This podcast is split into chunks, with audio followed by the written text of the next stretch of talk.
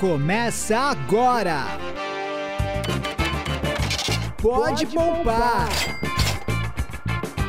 Com Gabriel Sarmento Eide e Isabel Franson. Bom dia, boa tarde, boa noite. Sejam bem-vindos a mais um episódio do Pode Poupar. Aqui quem fala é o Gabriel, economista da F Fatorial, e vou chamar para o papo nossa repórter e produtora de conteúdo, Isabel Franson. Fala, Isabel! Bom dia, boa tarde, boa noite.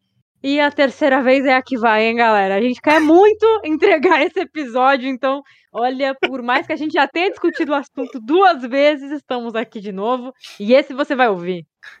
É verdade. Para quem tá tentando entender o que ocorreu, acabou a energia na gravação de um. Mercúrio retrógrado. Isso! E na outro programa que grava, falhou. Mas falhou, falhou no mundo inteiro, não foi só com a gente, não. É, é verdade. Muita gente perdeu o episódio de podcast naquela semaninha. Provavelmente. Mas vamos lá. É, hoje a gente tá aqui para falar de dívidas. Ai, tá até uma dor no coração, no bolso, né? Dói, o bolso dói. Mas será que existe dívida boa? Diz aí, Gabriel. Por incrível que pareça, Sim, existe dívida boa. Eu vejo muito em palestra de educação financeira o pessoal cortar o coitado cartão de crédito, atacar os juros, atacar as dívidas. Faz aquele show, né? Pega, tira a tesoura, picota, joga na, na plateia. Exatamente. Galera, não é assim. Para de conversa, educação financeira não é terra de regrinhas e muitas receitinhas de bolo. Você tem princípios, você tem conceitos gerais mas ela tem que se adaptar à realidade de cada um. Não dá para querer que todo mundo viva que nem um monge, não dá para querer que todo mundo vire um empreendedor, não dá para querer que todo mundo seja investidor mega rico da bolsa. Cada um tem a sua realidade, o seu orçamento, as suas necessidades, as suas situações próprias familiares e financeiras e tem que fazer o seu se vira nos 30 para adequar a sua realidade e ter uma vida mais saudável financeiramente e uma vida mais equilibrada. Você tem que achar seu equilíbrio, o seu ponto ali que envolve satisfação, felicidade, suas necessidades, os seus objetivos, tudo dentro do que você consegue administrar. Não tem um padrão perfeito, uma regra perfeita, todo mundo tem que ter um milhão de reais na bolsa. Não é assim, nem precisa ser assim. E o mesmo vale para dívida. Tem dívida boa? tem dívida boa. Pagar juros é ruim? Pagar juros é ruim, mas é absolutamente ruim? Não, vai ter situações que não tem problema pagar um pouco de juros. Muitas vezes, ao longo da nossa vida, não tem o que fazer, vai ter que assumir uma dívida, vai ter que fazer um financiamento, vai ter que fazer um empréstimo, às vezes você precisa comprar algo ou precisa pagar por algo e não tem o dinheiro naquele momento. Então, não dá para fugir dessa questão da dívida. Então, se não dá para fugir, Vamos aprender como fazer a dívida da maneira correta, da maneira adequada, com responsabilidade, com consciência, com planejamento. E aí você vai ter uma dívida boa, ou uma dívida saudável, ou pelo menos uma dívida justificável. Essas são as três possibilidades de dívida que a gente tem: justificável, saudável e aí, claro, a ruim, que infelizmente é a maioria dos casos. Beleza. É, acho que você tem alguns critérios, né, para explicar como que ela se enquadra no saudável, como que ela se enquadra no justificável. E aí, se não for nenhuma nem outra, galera, sempre chora. Não, brincadeira. É, não, se não for nenhuma nem outra, a gente também vai te ajudar a se organizar para você, em algum momento, conseguir se livrar disso, tá? Também não, não vá achando que a dívida é o fim do mundo, que ela é uma bola de neve e você nunca mais vai sair. Não.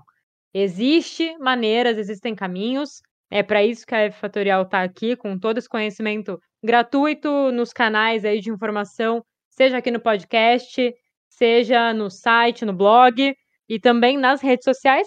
Tudo acaba convergindo para você encontrar mais informações, para você ter acesso ao Gabriel, até por meio do WhatsApp, tirar dúvidas com ele. Mas, ô Gabi, o cartão de crédito, antes de você começar a explicar os critérios aí, o cartão de crédito ele é uma ferramenta, né, moderna, no caso agora já até antiga, mas de administração financeira, né? Porque quando você consegue jogar ali as coisas para um horizonte maior, assim, você enxerga de uma perspectiva maior e não fica soterrado até, até o pescoço logo no primeiro mês. Uh, você considera o cartão de crédito uma ferramenta boa ou acaba servindo para a gente se enrolar? Olha, o cartão de crédito é um, no meu caso pessoal, um aliado. O cartão de crédito ele é o injustiçado das educações financeiras por aí. Por quê? Porque se você utiliza o cartão de crédito da maneira correta, com um planejamento, com um limite ali do valor da fatura que caiba no teu orçamento, você está pegando um empréstimo com taxa de juros zero. É o melhor dos mundos. Mas você tem que ter muita maturidade e muito planejamento financeiro pessoal, um orçamento bem detalhadinho, para você saber utilizar o cartão de crédito como teu aliado. Mas se você fizer isso, você está pegando um empréstimo com taxa de juros zero. Por quê? Porque imagine que o seu salário cai no dia 15 do mês. Mas você tem um monte de despesa, um monte de custos para pagar entre o dia 1 e o dia 14. E porventura você não tem um centavo na conta corrente. A grande maioria das pessoas, por medo dessa questão do cartão de crédito, faz o quê? Paga com o cartão de débito, usa o limite do cheque especial, essas despesas do dia 1 ao 14, paga ali 8% de juros, que é muito alto e para pagar à vista. E não é necessariamente a melhor solução, na verdade é uma das piores soluções que você pode fazer. O ideal é você nessas despesas que você ainda não tem renda para pagar, utiliza o cartão de crédito e joga a fatura do cartão de crédito lá para o dia 16, para o dia 17. Você ficou aí 10, 12, 15 dias com um monte de despesa paga, financiada pelo cartão de crédito, então você pegou dinheiro emprestado, cartão de crédito, sabe? Tem alguma coisa a ver com o nome. E aí você pagou essas despesas. O ideal é que seja o valor cheio, para daí já cair no valor da fatura, mas se couber no seu orçamento poder faturar, parcelar também é algo viável, depois eu explico isso. Mas a sacada é o quê? Você pagou suas obrigações, suas despesas com cartão de crédito, não pagou nada de taxa de juros, chegou a fatura lá no dia 16, 17, chegou o, teu, o seu salário no dia 15, paga a fatura, não me atrasa a fatura, e olha só que beleza. Você não estourou no cheque especial, você não ficou devendo para ninguém, não teve juros, não teve multa, pagou o cartão de crédito em dia, então também não teve taxa de juros do rotativo e organizou o seu orçamento. Para isso que serve o cartão de crédito. Inclusive, ele foi criado com esse intuito. Ele, o primeiro cartão de crédito que nasce, dos primeiros que a gente tem registro, é o Diners Club, Clube da Janta em inglês foi criado justamente por um cara que queria um restaurante, ele não tinha o dinheiro no dia, porque ele ia receber os dividendos dos investimentos dele no outro dia, e aí ele bolou com o restaurante um cartão fiado. Olha, eu vou comer aqui a semana toda, no final do mês, quando eu receber a grana dos meus investimentos, eu te pago. Pronto. Canê das Casas Bahia. é, só que de restaurante. E era um fiado. Visionário. Se você parar pra pensar, é um fiado. Sim. Você tá pagando no fiado, só que o fiador é o banco. Uhum. Então, neste cenário, o cartão de crédito é o teu aliado. Agora, oh, se vou... você vai na onda e parcela um zilhão de coisa no seu cartão de crédito e estoura o teu limite, aí ele é o pior do pior do pior dos mundos. O pior. Porque é, ele tem as maiores taxas de juros de todos os produtos financeiros. É pior do que o cheque especial. Meu Deus. Bom, então aí já fica, né? A reflexão aí para a gente não deixar acontecer. Vou compartilhar aqui a minha experiência com cartão de crédito rapidamente. É, acho que duas coisas principais para falar. Eu demorei um pouco ter cartão de crédito, para usar cartão de crédito. Eu acho que eu já tinha uns 23, que foi no meu primeiro emprego CLT. Assim, eu demorei uns seis meses do meu primeiro emprego CLT. É, para aceitar o cartão de crédito que o banco estava me empurrando, e ainda assim não era o melhor banco, era praticamente o pior que existe no Brasil. É, é aqueles estatais, né? Aquela coisa toda, mas enfim, banco ruim, mas era o que tinha. É, eu tinha muito medo, muito receio, cartão de crédito, aquela coisa horrível, né? Fica aquele tabu, assim. É, veio um pouco isso dos meus pais também, não de, de detonar em si o cartão, mas de evitar muito usar. olha, filha, aquele conceito de isso é para emergências. Se puder pagar no débito, que é quando você tem dinheiro, pague. Se você não tem, não compre. Fica aquela coisa assim, né? É, mas aí eu fiz, aceitei, beleza. Demorei, né, para 23 anos. Tem gente que acaba precisando do cartão de crédito antes disso, não foi meu caso. E dos 25, a, ah, desculpa, dos 23 até os 25, que é a idade que eu tô agora, acho que 22 na época eu tinha. É, eu mudei também a mentalidade a respeito de como usar justamente isso, que aí foi uma uh, educação financeira que eu fui conquistando muito, muito, quase tudo por você, mas também de ter essa mentalidade independente dos meus pais, né, de começar a me entender como indivíduo financeiro. E o que, que eu faço com o cartão de crédito hoje? Eu tenho despesas pessoais do, do meu planejamento pessoal e eu já tento colocar tudo pro primeiro dia. Tipo, virou o cartão, já jorra tudo que eu tenho que pagar. Sabe aquelas coisas do mês mesmo? Telefone, academia, essas coisas assim. E tem, enfim, contas mais sérias também que as pessoas têm. É, porque aí eu já tenho meu planejamento. Falo, olha, a minha fatura, o que eu posso gastar com cartão de crédito no mês é, é isso. E colocando as despesas principais, as mais sérias, aí que eu vou ver se vai sobrar, se não vai, se eu vou poder ter o luxo, comprar uma roupa, comprar alguma coisa. Se não, amigo, paciência, te vira aí. Não tem, não tem. Eu já coloco a minha meta, independente do, do limite que o cartão dá, porque hoje com esses bancos digitais, que agora é a minha opção, é, o limite é absurdo, é cinco vezes o meu salário. Então eu mesma vou lá e regulo o limite para bem pouquinho, mas eu acabo colocando essas despesas de educação, por exemplo, cursos que eu pago já logo no primeiro dia. E aí, enfim, eu tenho uma projeção de como que eu vou conseguir organizar o meu orçamento. É, não sei se todo mundo consegue fazer dessa forma, né? Essas realidades aí são muito diferentes, mas me ajuda. É uma maneira de eu sozinha conseguir administrar sem precisar gritar para ninguém. E você deu um excelente exemplo do, das principais funções do cartão de crédito organização financeira de compromissos. É, ele joga todos os compromissos no bom dia e detalhado. E assim, fica tudo lá. Exato. Fica tudo lá. Eu sou, eu sou muito, muito religiosa com isso também, porque aí uma vez que eu assumi o crédito, meu, eu não compro um sorvete mais no débito, porque a fatura, o cartão ele faz isso para você, ele organiza, ele deixa tudo lá. Olha, Isabel, tal dia você gastou tal coisa em tal lugar, tal dia tal coisa em tal lugar. Então eu bato o olho ali, eu já sei. Se eu começo a fazer as duas coisas, eu meio que eu vou me enganando, sabe? Olha, ah, isso aqui eu não vou pôr no crédito porque depois eu não quero nem lembrar que eu gastei com essa porcaria. Eu vou comprar no débito aqui porque aí eu esqueço. E aí, no fim das contas, eu gasto o dobro. Se eu gastar no crédito e no débito, eu gasto o dobro. Então fica tudo crédito religioso ali, que é para eu mesmo poder me incriminar depois no final do mês. É uma boa estratégia. E você está fazendo um caderninho de bolso digital, olha só, bem detalhadinho.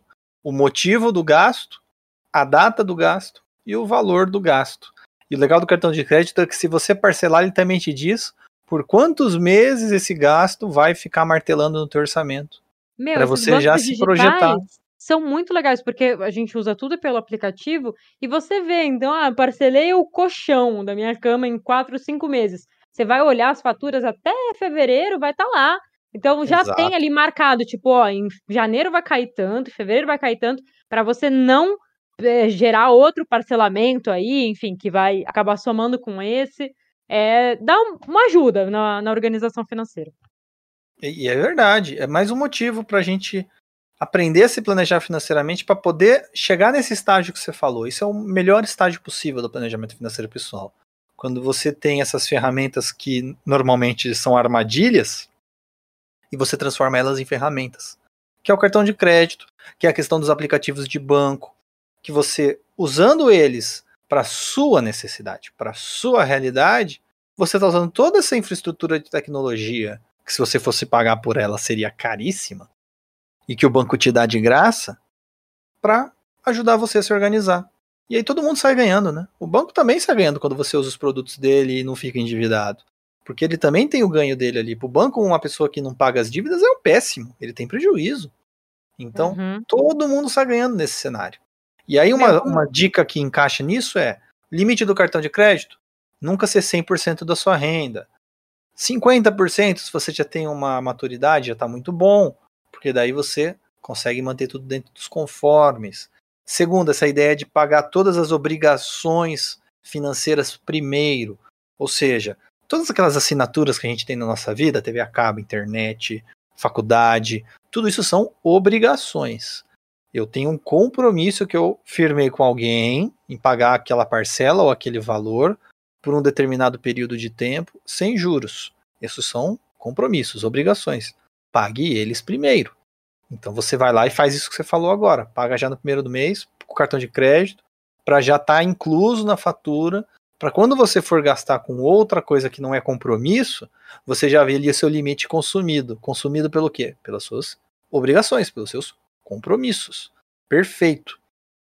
E aí você trabalha o seu orçamento do resto do mês com os outros supérfluos, que a vida também precisa dos seus supérfluos, mas dentro daquele limite que sobrou para você não estourar. Perfeito. É isso que tem que ser feito mesmo. Manda aí, galera. Manda aí como que vocês administram seus cartões de crédito. Tomara que tenha um só, mas às vezes tem mais de um, aí tem que falar aí também como é que controla isso. Manda e-mail, manda WhatsApp pra gente até contar no programa que vem, que quando chega mensagem legal a gente lê mesmo, e eu quero ouvir de vocês. É isso aí. E vou até aproveitar esse gancho, agora que eu defini o que é compromisso financeiro. O papo do podcast de hoje existe dívida boa? Então vamos definir o que é dívida. Dívida, gente, é todo compromisso financeiro que tem taxa de juros. Então, tudo aquilo que eu assumo na minha vida que eu me comprometo a pagar parcelado ou por contrato por um determinado período de tempo é um compromisso financeiro. Se eu pago ele em dia e não tem taxa de juros, ele é só compromisso financeiro. Aluguel, assinatura da TV, plano de internet, Netflix, Spotify e assim por diante. Isso são todos compromissos. Agora, se tem taxa de juros, aí é dívida. E veja a sacada todo compromisso pode virar dívida. Por quê? Porque se eu não pago o aluguel em dia, vem multa e juros. Se eu atraso a assinatura da TV, vem multa e juros. E aí ele vira dívida. E o grande problema é a multa e juros, porque aquela multa e aqueles juros, principalmente no que era compromisso, é dinheiro jogado fora. E se você escutou o nosso podcast Tempo é Dinheiro, todo dinheiro jogado fora são horas da sua vida que você joga fora e nunca mais recupera. Então a gente tem que sempre tomar cuidado com esses deslizes bobos que acontecem. Assumir o compromisso?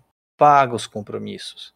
A multa e os juros de você atrasar esses compromissos é um prejuízo irrecuperável. Em segunda questão, as dívidas.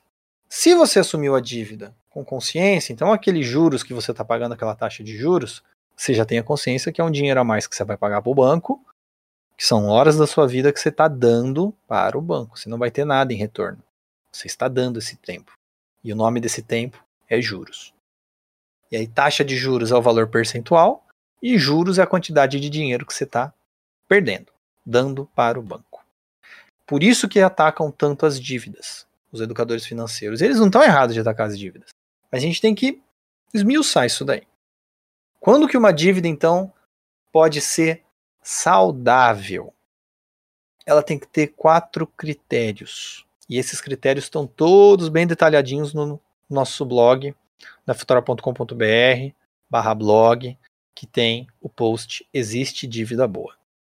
Quais são esses critérios? Primeiro, não compromete o seu orçamento. Então você tem um orçamento no mês, é o quanto você ganha no mês. A parcela daquela dívida logicamente não pode ser maior do que o seu orçamento, porque daí você vai estourar ela, ela vai atrasar e além da taxa de juros normal ainda vai ter multa. Então, a parcela dessa dívida que você vai assumir não pode comprometer seu orçamento. E como nós já temos uma estatística no Brasil de que a gente gasta mais ou menos dois terços de tudo que a gente ganha só para sobreviver, e agora com a inflação do jeito que está, esse número vai aumentar um pouquinho. Isso significa que você só tem um terço da sua renda para gastar com supérfluos e comprometimentos, no caso, dívidas. Então, a gente diz o seguinte: pega a tua renda, divide por 4. Esse valor que você dividiu por 4 é o máximo que você pode pagar por mês com parcelamentos, com dívidas. Se você está pagando mais do que esse valor com parcelamentos de empréstimos e financiamentos, você já está comprometendo seu orçamento, já não é mais uma dívida saudável. Segundo critério, ter uma taxa de juros baixa. E aqui é a parte da batalha. Por quê? Porque a gente tem que pesquisar. Tem que pesquisar banco, pesquisar financeira, pesquisar aplicativo, pesquisar site. Quando você for ver um banco, uma financeira, um site para pegar um dinheiro emprestado, fazer um financiamento, dá uma checada, entra no site do Procon ou entra no site do Reclame Aqui, entre no site do Banco Central e procura o nome dessa instituição financeira para ver se ela existe mesmo. Infelizmente, a gente pode falar com tranquilidade que nove em cada dez contratos de empréstimos e financiamentos que a gente tem no Brasil tem alguma coisa errada. Muitas vezes porque a instituição financeira não existe. Ela está ali aplicando um golpe. Meu Deus. E eu já vi cada golpe mais absurdo do que o outro. E como o nosso sistema judiciário está sobrecarregado e não é de hoje, a briga leva tempo e às vezes você não recupera o que você perdeu de dinheiro pagando para esses golpistas. Então a gente tem que fazer a nossa parte. Se essa, esse é o jogo, você tem que se virar para você não ser sacaneado. Inclusive, recebeu um contrato, recebeu uma oferta, manda o um zap pra gente que a gente dá uma lida no contrato para você e já te diz na lata, sem cobrar nada. Se aquele contrato é suspeito e se aquele contrato tem alguma entrelinha ali, alguma coisa errada, que já já vou falar mais sobre isso. Mas enfim, tem que buscar uma taxa de juros baixa. O ideal, gente, o menor possível, 1% ao mês seria o melhor de todos os mundos. Entre 1 e 3% é aceitável. Como a taxa Selic está subindo, 3% vai meio que virar a média hoje no Brasil. Mas passou de 3% ao mês, gente. Toma cuidado, por favor. 5% é o máximo do máximo do máximo do máximo é, já é muito dinheiro. 5% ao mês significa que ao longo de um ano inteiro a sua dívida praticamente vai dobrar. O cheque especial, para vocês terem uma noção, cobra em média 8% ao mês. Cartão de crédito, 10% ao mês. Então, óbvio que um empréstimo financiamento tem que ser menor do que isso. 5% é o limite do limite. Para ser saudável, entre 1 até 3% ao mês. Passou de 3% ao mês, já não é mais saudável. Porque vai comprometer o teu orçamento, você vai perder muito dinheiro pagando juros. Conseguiu achar uma dívida, um empréstimo. Cabe no teu orçamento, uma taxa de juros menor do que 3% ao mês. A gente vai para o terceiro critério, o prazo. Esse daí é fundamental. Por quê? Porque não adianta você achar uma taxa de juros baixa, mas for um prazo de 120 meses. Talvez você já tenha escutado essa frase, que apagou um Tucson por um Uno. Maravilhoso. que é quando a pessoa financia um carro popular, mas ele faz em 60 meses. Ou seja, um prazo muito elevado. Mesmo que a taxinha seja de 1,99% ao mês, que é uma taxa baixa, com um prazo tão longo, você vai pagar duas, três vezes o valor do carro. Porque é, é... os juros é isso. A gente fez uma matéria né, onde eu trabalho, na TV, a respeito de imóvel e foi assustador. Um financiamento de 30 anos, que é o maior, eu acho possível, né? É. Pagava dois apartamentos. Exatamente. Com uma taxa de juros que hoje, para o financiamento imobiliário, está muito e baixa. Eu, 8% médio, assim. Eu fui arredondei mesmo um valor médio. Não, nem fiquei pesquisando muito. É 8% ao ano. É uma taxa bem baixa, dá menos de 1% ao mês, olha só. Mas o prazo é tão grande que você paga muito juros. Muito. Claro que aí tem um ponderador, primeira casa, casa própria. É uma dívida aí justificável. Depois eu vou falar sobre isso. Mas a gente tem que tomar um cuidado com o prazo. Porque a matemática financeira do dia a dia, gente, a conta é bem basiquinha.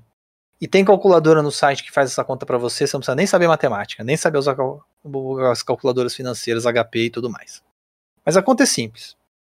Taxa de juros vezes o prazo e você já acha o tamanho do buraco. Então, se você pega uma taxa de juros pequena, mas o prazo é 60 meses, que é muito, não adiantou nada. Você vai pagar duas, três vezes aquele valor daquela dívida só de juros. Então é muito desperdício de dinheiro. A gente fala aqui, parcelamentos do dia a dia, compras do dia a dia, no máximo em 12 vezes. No máximo. E com uma taxinha de juros baixíssima. Se possível, né? Passar no cartão de crédito e não pagar nada de taxa de juros. Mas na hora de um empréstimo, financiamento, 12 meses, 24 meses no máximo. Passou disso, a sua dívida vai ficar enorme e não vai ser saudável. Não tem como, a matemática não vai fechar. E aí que entra o problema. Porque quanto maior o prazo, menor a parcela. Porque ela fica diluída. E aí ela te engana. E aí ela encaixa no seu orçamento e vira lá o primeiro critério que a gente falou.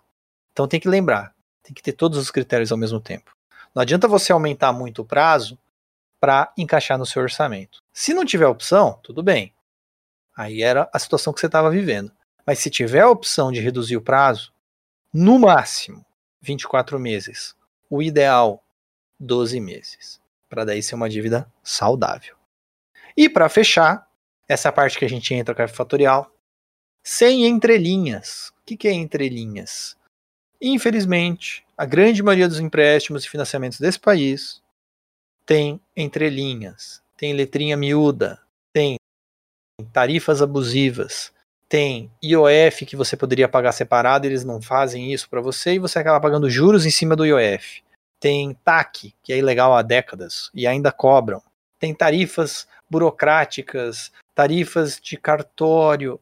Gente, que, que história é essa? Onde já viu? Você vai pagar por tudo? Eles cobram até o papel e a tinta. Não faz sentido. Isso não é atividade deles, emprestar dinheiro. Como é que eles me cobram o papel e a tinta? Eu já vi isso. Então, tem que ler o contrato com calma e tirar todas essas tarifas abusivas do seu contrato.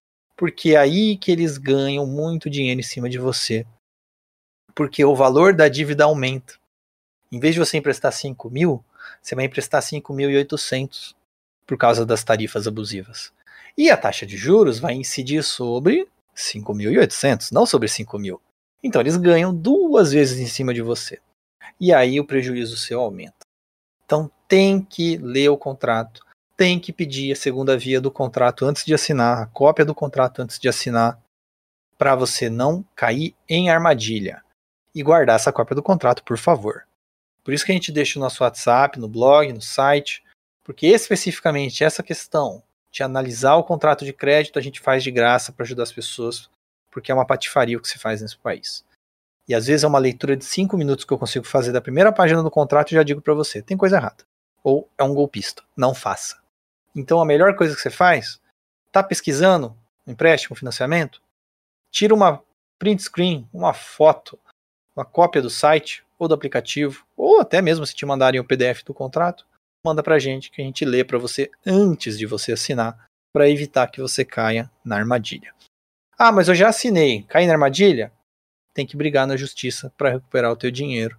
Se tiver seguro prestamista, que é um seguro que fazem, que é ilegal porque vem da casada, você tem o direito de pedir ele de volta na justiça civil. Então a gente pode sim te ajudar com isso daí, com essa revisão e te avisar como faz para ir atrás disso e brigar pelos seus direitos. Enquanto a gente, como brasileiro, não brigar por aquilo que é nosso direito, eles vão continuar deitando e rolando em cima da gente. Então, para ter dívida saudável, tem que ter esses quatro critérios. Não comprometer seu orçamento, taxa de juros baixa, um prazo curto, o mais curto possível, e um contrato justo dentro da lei. E aí, gente, nós temos os critérios para uma dívida ser justificável. que, que eu quero dizer com isso?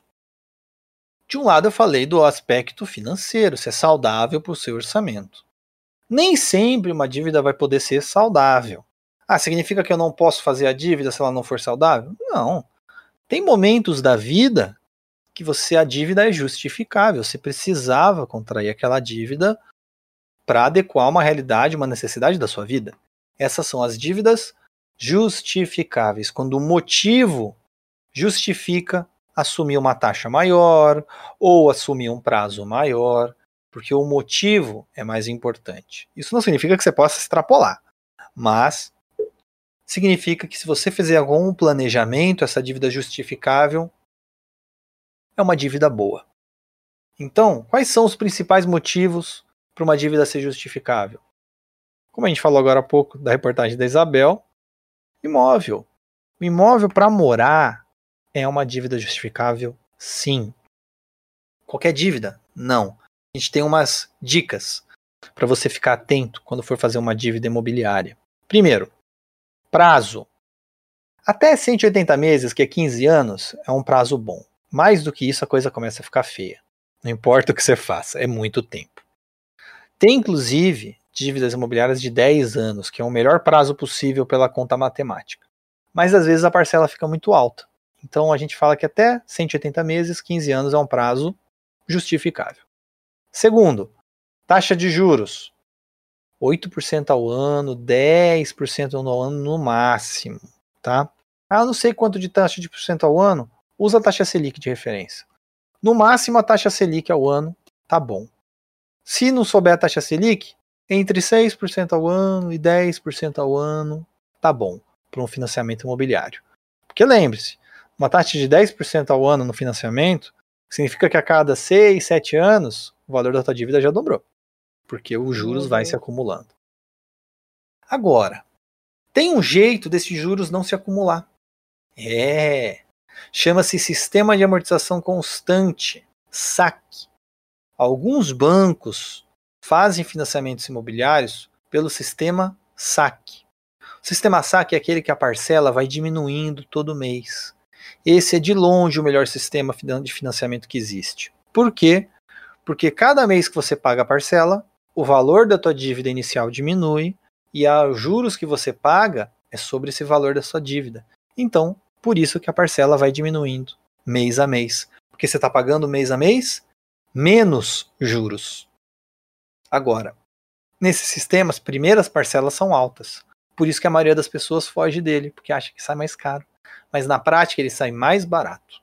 Então, se você puder escolher o sistema, sempre escolha o sistema saque, porque ele é o mais justo. Cada parcela paga, a sua dívida diminui e os juros que você vai pagar também diminui. Aquele que a parcela é fixa, que é o price, não funciona desse jeito. Então, essas são as dicas aí se você for fazer uma dívida justificável com imóvel para morar. Imóvel para investimento? Não. Terreno para investimento? Não. Isso é outro papo, um outro podcast. Só vale dívida de imóvel para morar. Ponto final. Segunda dívida justificável. Carro. E agora até em face da diferença entre a vez que a gente gravou esse episódio pela primeira, a primeira vez. é. Tem um, um mês, eu acho, de diferença. Acho que já tem uns dois meses acho que já tem uns dois meses. Porque esse colapso dos preços dos automóveis, a inflação, gasolina e tudo mais, eu vou te falar, viu, gente? Eu tô quase tirando veículo de dívida justificável. Por quê? Porque tá muito caro. Tá muito caro ter, comprar e manter um carro. Porém, quem trabalha com vendas, quem trabalha longe do emprego e não tem um fretado, ou o transporte público não é uma opção. Essas pessoas precisam do veículo para trabalhar. Então, aí é uma dívida justificável. Então, tomar muito cuidado para fazer essa análise. Tenha essa autocrítica. Você realmente precisa do carro? Não é para andar de fim de semana? Não, eu preciso do carro todo santo dia para trabalhar. Não tem uma outra alternativa, um Uber, um táxi, um fretado, um transporte público? Não, não tem. Então tudo bem. Então tá na hora de procurar um carro. Precisa ser um carro novo? Isso vai fazer diferença na sua atividade? Pode ser um carro usado? Pode. Não pode. Precisa ser um carro do ano? Não necessariamente. Precisa ser um carro top de linha?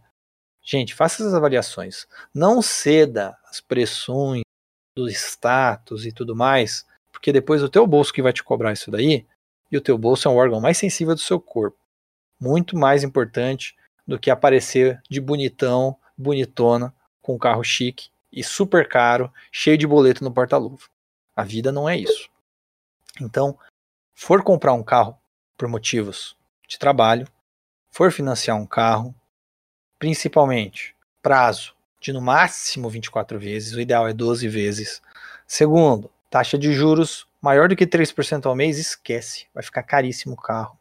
Terceiro, seja pelo sistema de financiamento, crédito direto ao consumidor. O que significa isso? Você está financiando a compra daquele carro com um empréstimo, não um leasing automotivo. Muita concessionária faz um negócio chamado leasing automotivo. Isso daí já é ilegal, já foi discutido, é a pior coisa que você pode fazer na sua vida. O que, que é o leasing automotivo? É quando você, muitas vezes numa concessionária, mas tem banco que faz isso também. Você aluga na realidade o carro, eles não vão te falar isso, mas você vai pagar um valor fixo pelo carro. E, após um prazo, normalmente 24 ou 36 meses, tem um valor residual do carro, que é o valor do carro descontado, tabela FIP e tudo mais. E aí eles vão te emprestar o dinheiro para quitar o valor desse carro e o carro ser seu. Vão parcelar o valor desse empréstimo e vão somar com o valor fixo que você estava pagando. Então você está com duas dívidas em uma.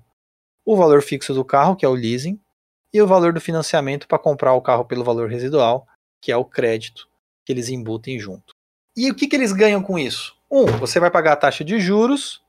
E dois, aquele valor do aluguel do, do carro, do leasing, alguém que já alugou aluguel, fez, já fez aluguel de apartamento nessa vida sabe. Aluguel uma vez por ano tem IGPM, reajuste. É. Então, se você tem um financiamento de carro que a parcela aumenta de um ano para o outro, desculpe de dizer, você fez um leasing automotivo. É o pior produto financeiro que existe.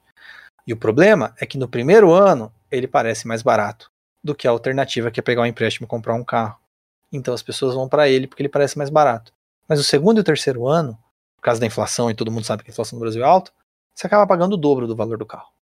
Por causa desse reajuste. Muitas vezes as pessoas perdem o carro justamente depois de um ano. Porque a parcela vem, o reajuste fica muito caro e o cara não consegue manter o carro.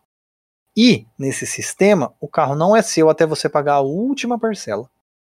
Então, fuja de leasing automotivo. Se for fazer financiamento de carro, pelo sistema de crédito, Price, aquele valor que a parcela é fixa e não muda até o final.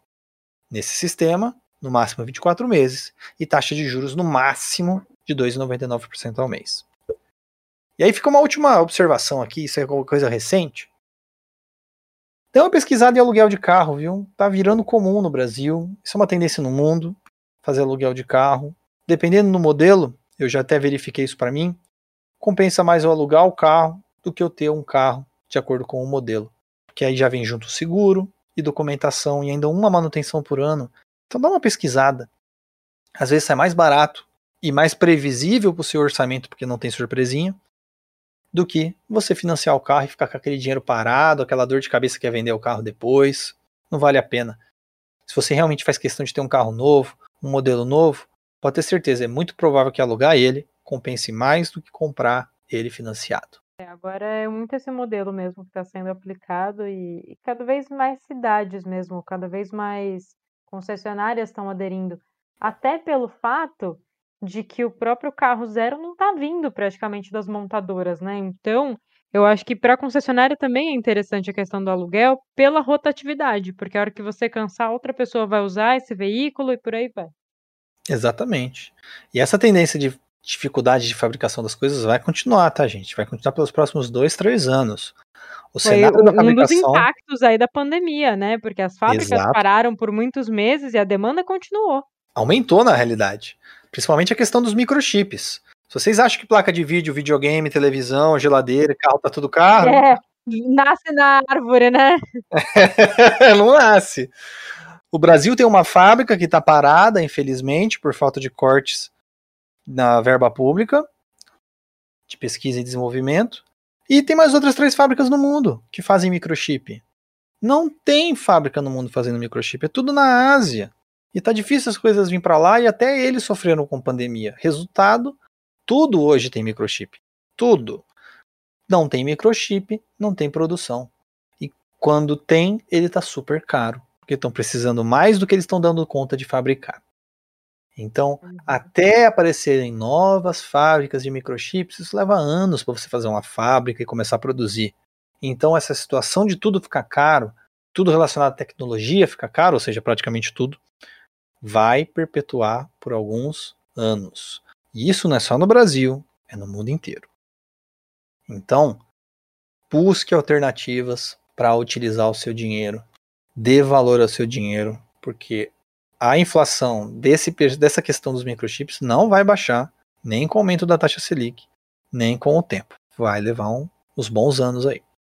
Espero estar errado, mas todas as análises de todos os institutos de pesquisa dizem vai levar anos. Então, gente, para fechar os critérios de dívida justificável, a gente tem mais duas situações. Se eu tenho uma dívida de alto custo, cartão de crédito atrasado, ou cheque especial, ou um empréstimo que eu fiz sem planejamento financeiro, sem uma análise, eu estou pagando lá 6, 7% ao ano, eu posso fazer um negócio chamado troca de dívidas, que é quando eu faço uma dívida em um outro local com um custo efetivo total menor para quitar uma dívida que eu já tenho atualmente, que tem um custo efetivo total maior. O que, significa isso? Eu faço a minha nova dívida, ou melhor, eu simulo o valor da minha nova dívida e peço o custo efetivo total dela. Se eles não quiserem me dar, você entra no site da Fatorial, tem lá a calculadora de CET e você descobre. Pronto, você achou o custo efetivo total da sua dívida que você simulou. Agora pega a sua dívida atual. Se não tiver o custo efetivo total dela no contrato, vai no site da Fatorial, põe o valor da parcela, põe o valor do prazo, põe o valor da dívida inicial, que você descobre o custo efetivo total dessa sua dívida atual. Se a dívida atual tiver um custo efetivo total maior do que a dívida nova que você está fazendo, perfeito, você está fazendo uma troca de dívida justificável. Aí você pega o dinheiro dessa dívida e quita a dívida com custo efetivo. Nessa situação, a dívida é justificável. E para fechar, se você fizer um planejamento financeiro e planejar essa dívida, por qualquer motivo que ela seja, um acidente, um problema de saúde, mas você planejou ela, você tem consciência do porquê você assumiu ela, ela tem um prazo coerente, uma taxa de juros menor ou a menor possível, tudo bem. Foi ali por um momento inesperado, mas você planejou essa dívida você vai dar conta de pagar ela, ela também é uma dívida justificável. Contanto que ela seja eventual, tá? Não é toda hora. Então é bem raro, mas se você planejou, tudo bem ter feito uma dívida. Não precisa ficar cabisbaixo, gente. Estar endividado é algo normal no país como o Brasil. Dois em cada três brasileiros têm dívidas. O problema não é esse. O problema é que desses dois em cada três brasileiros, a grande maioria continua endividado no ano seguinte, e no ano seguinte, e no ano seguinte. Esse que é o problema. Ter uma dívida uma hora ou outra, com planejamento, tá tudo bem. Ter dívida toda hora, aí não tá tudo bem, você precisa de ajuda. Você precisa de orientação para sair dessa bola de neve. Que lembre-se, toda dívida tem juros, e todos juros é dinheiro jogado fora. Dinheiro que vai pro bolso do banco para ele continuar lá bilionário e você sofrendo para comprar picanha no supermercado. Então, gente, tem que buscar cuidar do seu dinheiro com mais carinho para não sofrer no futuro. Tá bom? Deu para esclarecer o que é dívida? Deu, recado dado. Pessoal, acho que agora tem que parar fazer uma digestão aí, mas assim, se precisar, volta lá, ouve de novo, vai pausando.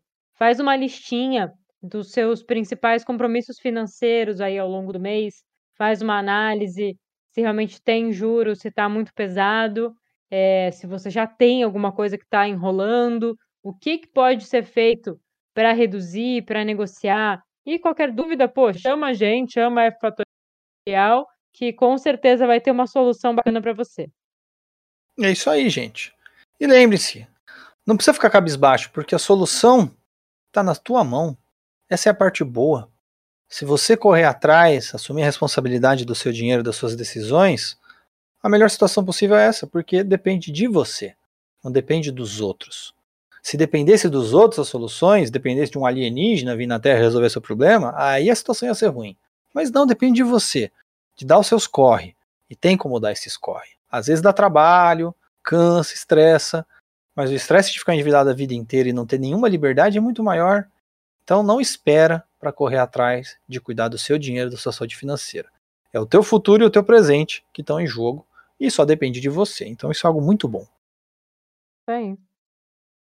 Então, pessoal, muito obrigado pela audiência. Um grande abraço. Bom dia, boa tarde, boa noite e até o próximo episódio. E tchau, tchau.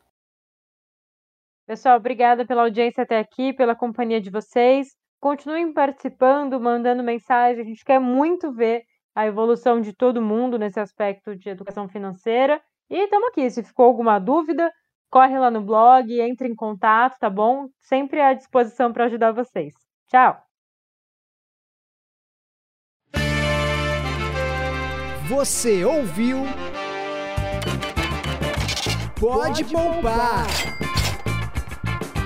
Com Gabriel Sarmento Eide e Isabel Franson.